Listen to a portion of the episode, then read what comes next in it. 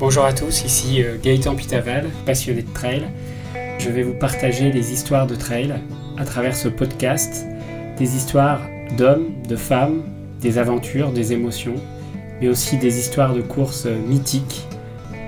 Bonjour à tous, on se retrouve aujourd'hui dans le quatrième épisode de Trail Story. Aujourd'hui, je suis ravi de vous présenter euh, Isabelle Josso, qui est à la fois une amie et une athlète euh, française hors pair puisqu'elle a gagné de nombreuses courses et elle a participé au championnat du monde de trail il y a euh, quelques années. Bonjour Isabelle. Bonjour à tous. Pour démarrer, est-ce que tu peux te présenter en quelques mots et nous dire euh, bah, qui tu es, de quelle région tu viens et comment tu t'es mis euh, au trail en fait? Bonjour à tous, donc je me présente.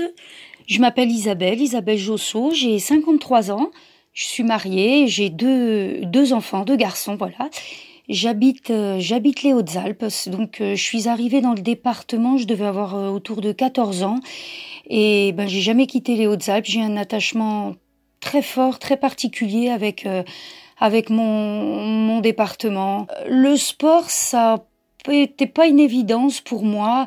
Euh, ça m'intéressait pas plus que ça. J'ai eu la chance, euh, quand je suis rentrée au collège à Vennes, euh, dans les Hautes-Alpes, d'avoir des profs de sport complètement euh, complètement investis, mais vraiment des, des, passionnés de sport qui avaient qui avaient juste envie de nous donner envie. Ils ont su faire prendre la crème euh, avec euh, avec avec les filles, avec les les, les, gars euh, du collège. On était un petit groupe et en fait, ben ils nous ont tiré vers le haut. Ils nous ont fait découvrir ben, ben le cross, le stade, donc lancer, saut. Et c'était une une vraie fête le week-end on, partait. Et ils organisaient toujours des, ouais, des sorties ludiques. Euh, et c'est ce qui a fait que, que j'ai accroché parce que je passais vraiment des bons moments sans pour autant penser à mettre un dossard ou à faire de la vraiment de la, de la, compétition. En plus, j'étais pas vraiment très douée. Euh, j'étais plutôt euh, en queue de peloton. Mais voilà, c'est les copines qui, qui me poussaient et voilà. Par contre, ce que je ne savais pas encore à l'époque, c'est que ben, mon amie allait devenir un jour ben, juste médaillée olympique euh, en 92 à Albertville en biathlon. Elle faisait partie du, du relais d'âme à Anne Briand. Et puis que j'allais aussi croiser le chemin et, et, et côtoyer Emmanuel Claret, une, des, une fille, euh, une athlète hors pair, pareil, un meilleur biathlète euh, mondial. Voilà, donc j'ai côtoyé ces filles-là et et comme mes profs, ben, elles m'ont donné euh, envie de ben, d'y aller. J'ai découvert le, goût de l'effort grâce à, à, des, ben, à, des, rencontres, à des gens, à des gens formidables. Des fois, il faut pas grand-chose. Il suffit d'une belle rencontre pour mettre le pied à l'entrier. J'avoue que j'ai eu beaucoup de chance, une belle rampe de lancement. Et depuis ce jour, ben, j'ai jamais, jamais arrêté. Voilà, le sport aujourd'hui fait, fait partie de ma vie, tout simplement. Et voilà, donc je souhaite à tous les jeunes d'avoir des, de faire des rencontres comme ça. Et puis et puis le sport au collège ces années lycée tout ça c'est je pense que c'est hyper important. Même quand euh, comme moi on n'est pas spécialement motivé je pense que savoir créer une émulation au sein d'un groupe et tout c'est énorme Et le trail, ben, en fait, c'est venu tout naturellement. Moi, j'étais fondeuse, j'étais en équipe de France de ski de fond. Euh, le principal entraînement l'été, ben, c'était du trail. Ça s'appelait pas du trail, mais c'était déjà du trail. Voilà, on courait en pleine nature. Et euh, le jour où j'ai raccroché les skis, je me suis dit que je pouvais pas décrocher la course à pied, ça me plaisait beaucoup. Et euh, ben, petit à petit, j'ai commencé par donc le cross, j'ai enchaîné avec le D-born, j'ai fait un ou deux semis, mais je me suis vite lassée et je me suis dit qu'en fait euh, j'avais envie de, de, nature, de grands espaces, de, de, voir de belles choses. Tout naturellement, j'en suis venue euh, au trail. Je suis accro. En 2004, j'étais encore en, je faisais encore de la course en montagne. J'ai eu deux sélections euh, en équipe de France, euh, une pour les Mondiaux en Alaska, une pour les Europes en Pologne.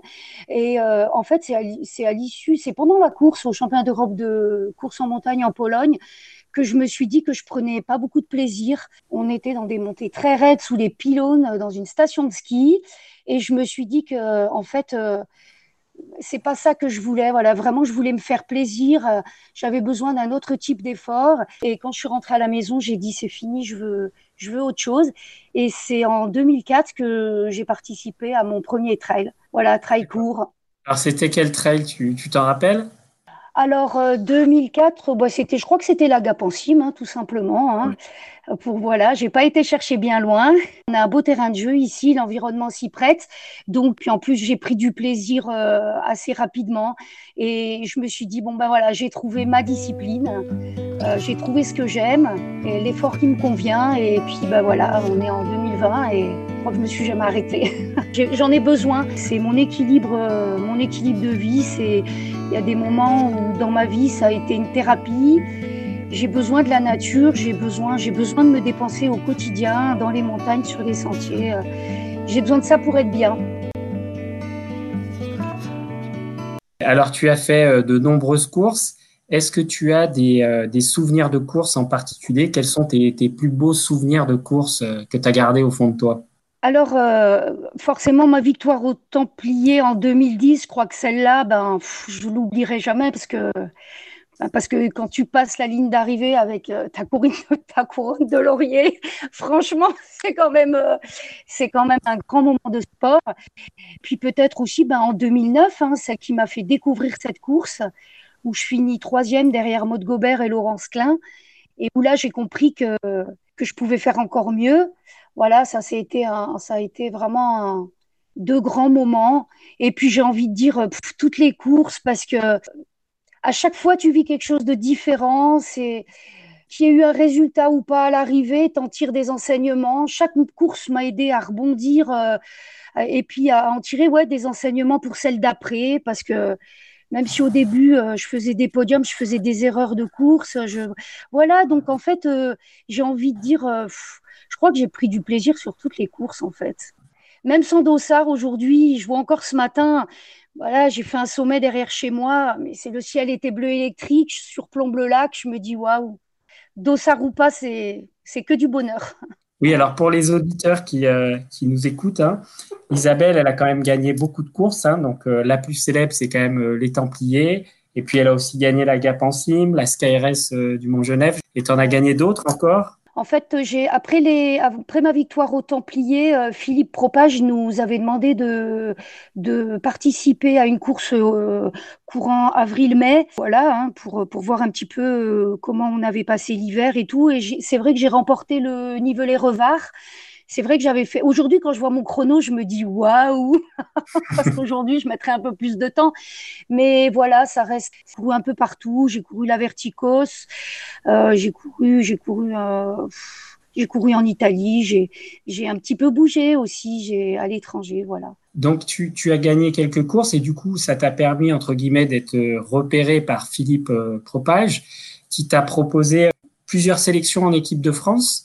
Et donc, tu peux nous en parler un peu de ces, sélections avec l'équipe de France et euh, où est-ce que tu as participé au championnat du monde?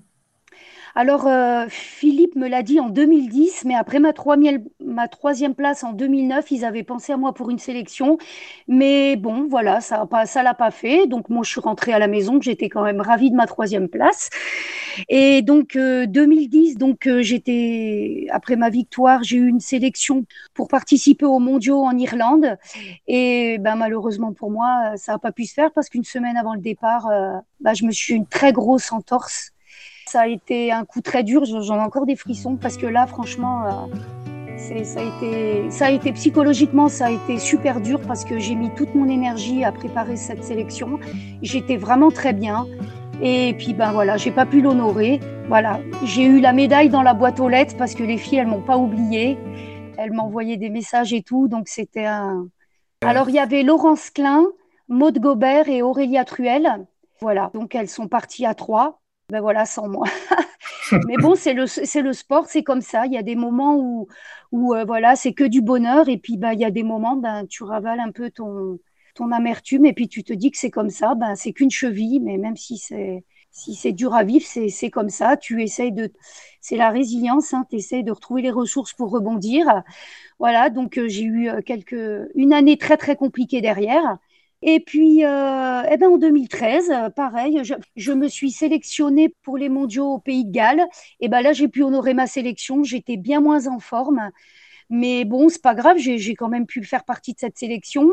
Euh, c'est l'année où Nathalie Mauclair les gagne. Grande championne, Nathalie Suppi. Voilà, je crois que je, je fais 11. Voilà, j'ai couru, euh, j'ai représenté la France. Euh. Les mondiaux au niveau émotion, c'est très fort, non? D'avoir le maillot d'équipe de France Ouais, en fait, c'est vrai que tu, tu, tu, tu mesures toute, toute l'ampleur du chantier qui t'attend là et tu as envie d'être. Euh, envie de donner tout ce que tu as pour représenter ben, ben, ton pays, honorer, honorer ton drapeau, le maillot France. Et ben, tu sais que ben, sur 85 bornes, ben, oui, forcément, il va y avoir des moments compliqués, mais il va falloir serrer les dents, ça fait partie du jeu. C'est pour ça qu'on est là-bas. Je suis, je, je suis contente j'étais toujours euh, fière. En fait, c'est ouais, c'est un grand moment. Hein. Pour moi, ça a vraiment été un honneur. Quoi. Même si ça m'était déjà arrivé en ski de fond et en course en montagne, le temps aidant, tu te rends compte que ouais, tu es privilégié. Après, tu as travaillé pour ça. C'est pas tombé du ciel, mais, mais ouais, c'est un grand moment. Ça, C'est des moments que tu peux pas oublier. Hein. Ça, c'est certain parce que on visait une, un podium par équipe. Tu sais qu'il va falloir être soudé parce que il y en a pas une qui peut arrêter parce que à l'arrivée, il faut trois filles. Hein. Donc euh, voilà, ça soude, hein, tout ça, c'est, ça crée des liens, ça crée des liens assez forts, ouais. C'est une expérience collective, en tout cas, cette équipe de France. Tu nous as parlé de, de ta victoire au, au Templier. Cette, euh, cette victoire, est-ce que tu peux nous parler un peu de ce jour-là? Comment tu es? Quelles émotions tu as ressenties? Qu'est-ce qui s'est passé dans, dans ta tête cette journée-là bah, Je m'en souviens comme si c'était hier. Parce que, en fait, cette histoire, elle démarre en 2009 quand je franchis la ligne d'arrivée en troisième position. J'avais jamais fait plus de 40 km et je me suis alignée sur ce 71 en me disant euh, mais je sais pas ce qui va m'arriver. J'avais jamais vu mode, euh, j'avais jamais vu des filles comme Laurence Klein. Moi, j'étais complètement euh, fascinée. Je les regardais au départ et je savais que j'étais bien ce jour-là et je me suis dit tu peux pas les suivre au départ, c'est pas possible. Cours pour toi. Et bah, j'ai fait ma course j'ai fait ma course. En fait, quand j'ai passé la ligne d'arrivée, j'étais vachement frustrée parce que j'ai lâché les chevaux euh, trop tard. J'en ai trop gardé sous le pied. Et je suis repartie chez moi très fière de cette troisième place, mais un peu frustrée quand même parce que je me suis dit que j'avais mal géré. Alors d'habitude, on part trop vite, on finit doucement. J'étais partie trop doucement. Donc à partir de ce moment-là, je me suis dit, ben voilà, tu as un an pour te préparer. Et 2010, elle sera pour toi. ça paraît prétentieux. Ça, je l'ai dit qu'à une personne, c'était à mon mari, parce que tu peux pas dire aux gens, euh, vous savez quoi, en 2010, c'est moi qui vais y aller. Donc, euh, ben, j'ai travaillé un an.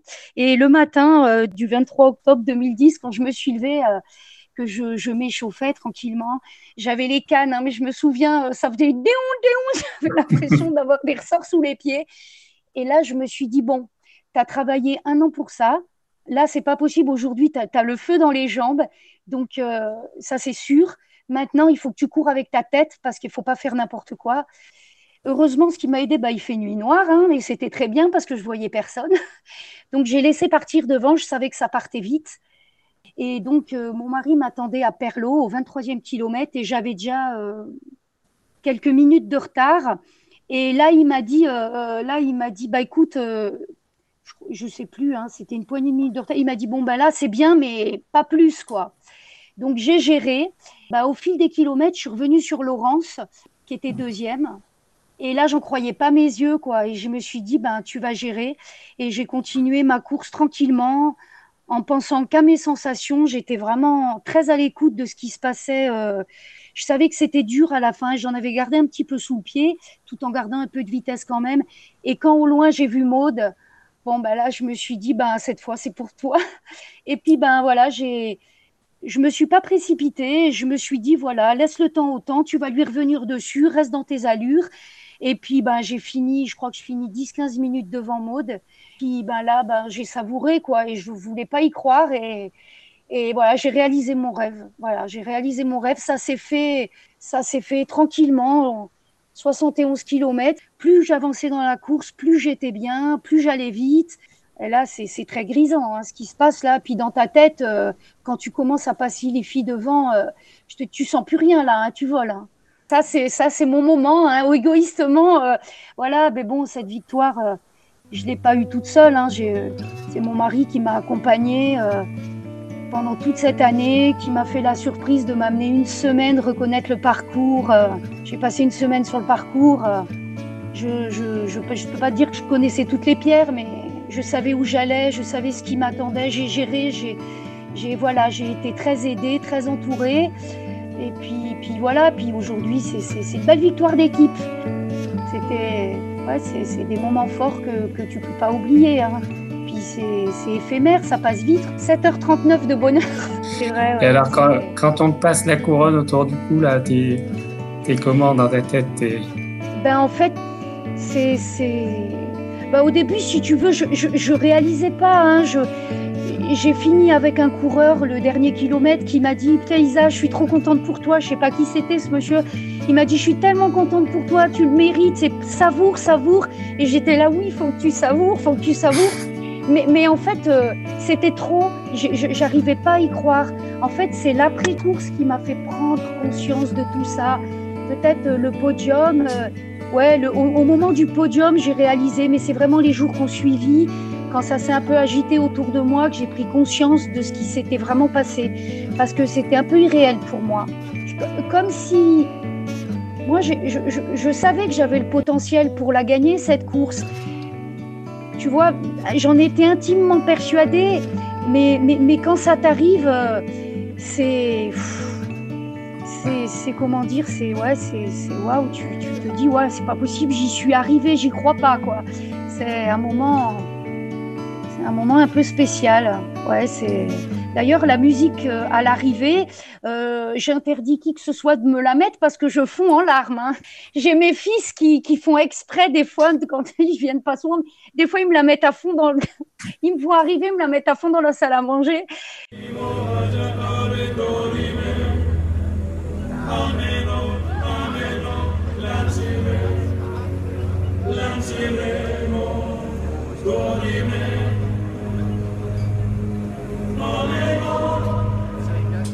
Et là, je, pars parce que c'est un moment, tu, peux pas, parce que tu associes cette musique à, ce moment-là. Des moments, c'est tellement fort en émotion. Voilà, ça se construit une victoire. Tu, tu, tu l'as pas, c'est pas quelque chose qui tombe du ciel, c'est beaucoup de travail. J'aime pas trop dire travail parce que moi, je suis, je me suis jamais levée le matin, même quand il pleuvait des cordes, en me disant oh là, j'ai pas envie.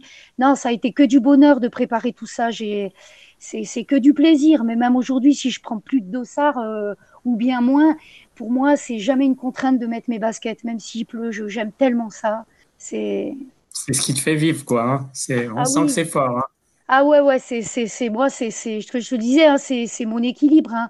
Quand, voilà, j'ai, comme tous les athlètes, j'ai été blessée, euh, j'ai tout le temps trouvé euh, des parades pour m'entraîner autrement. Euh, même quand les enfants étaient bébés, j'ai toujours trouvé le moyen de me dépenser parce, parce que j'ai jamais pu faire sans. Hein.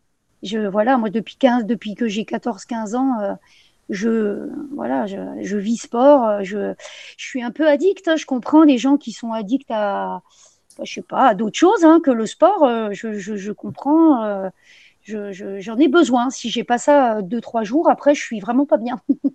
Alors, tu, tu, parlais tout à l'heure de, de, thérapie. Alors, est-ce qu'il y a des moments dans ta vie où, voilà, tu t'es dit, et pour les gens qui nous écoutent, c'est quoi une thérapie trail pour toi? Ben en fait, enfin, quand je parle de thérapie, quand je parlais de thérapie tout à l'heure, c'est que ben, je suis comme tout le monde. Hein. moi, je me lève le matin je vais, courir, je me lève tôt, je vais trottiner. Euh, après, je me prépare, euh, je vais bosser. Quand j'avais les petits, je m'occupais d'eux, mais avant, je les levais à 7 heures, mais j'avais déjà couru avant, tout ça. Et il y a eu des moments dans ma vie où, ben voilà, j'ai vécu des moments difficiles. Et je pense que si j'avais pas eu le sport à ce moment-là, ça aurait pu être plus compliqué. C'est-à-dire que c'était un peu mon exutoire c'est très égoïstement, c'est un moment à moi. Euh, je, me suis toujours, euh, enfin beaucoup, beaucoup entraîné. Ça m'a jamais dérangé, mais il y a quand même eu des moments où j'avais de toute façon besoin d'être seule parce que c'était un moment qui ne m'appartenait qu'à moi et j'avais besoin de me retrouver seule, de pouvoir me, voilà, c'est un moment où tu fais le point, où tu, tu, tu, tu, décompresses, tu lâches prise avec. Euh, avec euh, tout ce qui qui est pas bon ou qui t'irrite ou tu vois des, choses comme ça c'est je dis un peu c'est mon médicament c'est ce qui me permet d'aller bien que vois je le vois je le vois je le vois un petit peu comme ça me concernant hein. et j'ai besoin de sortir d'être dehors de d'avoir le vent euh, qui te claque sur la figure, de respirer, d'être au bon air. Moi, personnellement, le sport à l'intérieur, je peux pas j'ai besoin, même s'il pleut, j'ai besoin d'être dehors. ça me fait du bien. Aujourd'hui, j'y vais quasi tous les jours, mais, mais tu vas plus avec le même objectif. Aujourd'hui, je trouve mon plaisir dans le partage parce que je fais beaucoup de sorties euh, avec, euh, avec des potes, ce que je faisais pas forcément avant. Je me rends compte qu'en fait, c'est vachement riche que c'est des moments euh, qui m'apportent énormément de bonheur et des moments qui avant m'auraient peut-être pas forcément intéressé parce qu'avant, hmm. j'étais vraiment focus sur, euh, sur ma séance, sur, euh, voilà, sur, fallait que, que rien ne vienne euh, entraver une séance, voilà, c'est un peu égoïste ce que je dis, mais voilà, c'était centré sur, sur, sur ma course, ma prépa. Aujourd'hui, quand je pars seule, je, je me dis tiens, j'aurais dû appeler machin ou ah c'est dommage, hmm. ils n'ont pas pu venir. voilà, aujourd'hui, je suis plus plus là-dedans. Alors, est-ce que tu as une anecdote marquante qui t'est arrivé dans une, dans une course ou une expérience trail Est-ce que tu as quelque chose dont tu te souviens où tu dis, tiens, ça, ça c'est quelque chose que, que j'ai en tête et que j'y garderai tout le temps? Oui, oui c'était bah, au Templier. Et euh, c'était au Templier. Donc on est très très nombreux au départ, même si tu pars devant, euh, il y a les vagues derrière qui te reviennent parce que dessus parce que ça part très vite. Et tu pars donc dans la nuit. Et j'ai couru pendant des kilomètres un gars qui courait avec des baskets qui clignotaient. Et alors là, j'ai vécu un enfer parce que ce gars, je n'arrivais pas à regarder autre chose que ses baskets. Et je me disais, c'est pas possible. Et j'arrivais pas à me concentrer. C'est vraiment un truc qui m'a qui m'a marqué. Je me dis, mais il aurait jamais eu le droit de prendre le départ, ce gars. Au cours de ta carrière, ta plus grande émotion, c'est les Templiers, ou il y en a eu d'autres? Il y a eu peut-être des choses qui ont été euh, différentes ou que tu as vécu différemment, qui t'ont laissé une grande trace euh, émotionnellement? Oui, c'était c'était c'était à la Gapensim. Alors je sais plus en quelle année. Euh, cette année-là, je, je, je, je, gagne la course et euh, j'avais euh, j'avais attendu le dernier. Je voulais lui remettre ma coupe et en fait, ce gars, je l'ai attendu des heures. Peu cher, il y avait plus grand monde quand il est arrivé. C'était un Martiniquais, je crois, et je lui ai remis ma coupe. Et en fait, oh, ça me donne la chair de poule. J'ai trouvé c'était un moment très fort pour moi émotionnellement parce que en fait, ce gars, ce jour-là, il a fini, mais c'était son Everest, quoi. C'était c'était un moment fort et on s'est serré dans les bras et j'ai eu beaucoup d'émotions. Ça a été un moment dont je me souviens souvent, j'y pense et je me dis ouais, c'était un bon moment parce parce que tu dis quel que soit le niveau, ben voilà, je trouve que le dépassement de soi, c'est ce qui a de plus beau. Et je pense que ce gars, ce jour-là, il a été chercher loin la ligne d'arrivée, tu vois. Et j'ai trouvé ça tellement beau. Est-ce que tu as un petit conseil pour les trailers et les traileuses qui, euh, qui hésitent à se mettre au trail? Qu'est-ce que tu leur conseilles? Bah, Je conseille déjà de ne pas hésiter. C'est un sport qui est tellement déjà l'environnement dans lequel tu le pratiques, parce qu'en général, ben forcément, tu es, en pleine nature, c'est un moment, euh, un moment de sport, mais c'est un moment où, où, tu vas te ressourcer, où tu vas, où tu vas être à l'écoute de ce qui se passe en toi, tu vois, tu vas pouvoir, euh, en fait, tu vas vraiment pouvoir vivre ce moment, puis tu as une sensation de bien-être quand tu, quand tu rentres, tu ne peux être que, je pense que tu ne peux qu'avoir envie d'y retourner, il faut juste pas vouloir... Euh, brûler d'étapes. Et voilà, c'est ce que je dis quand les clients y viennent. Euh, des fois, ils me disent Ah, mais moi, je marche dans les montées. Ben oui, mais moi aussi, je marche dans les montées. voilà, brûlez pas d'étapes, marchez, courez, mais le principal, c'est quand même de bouger.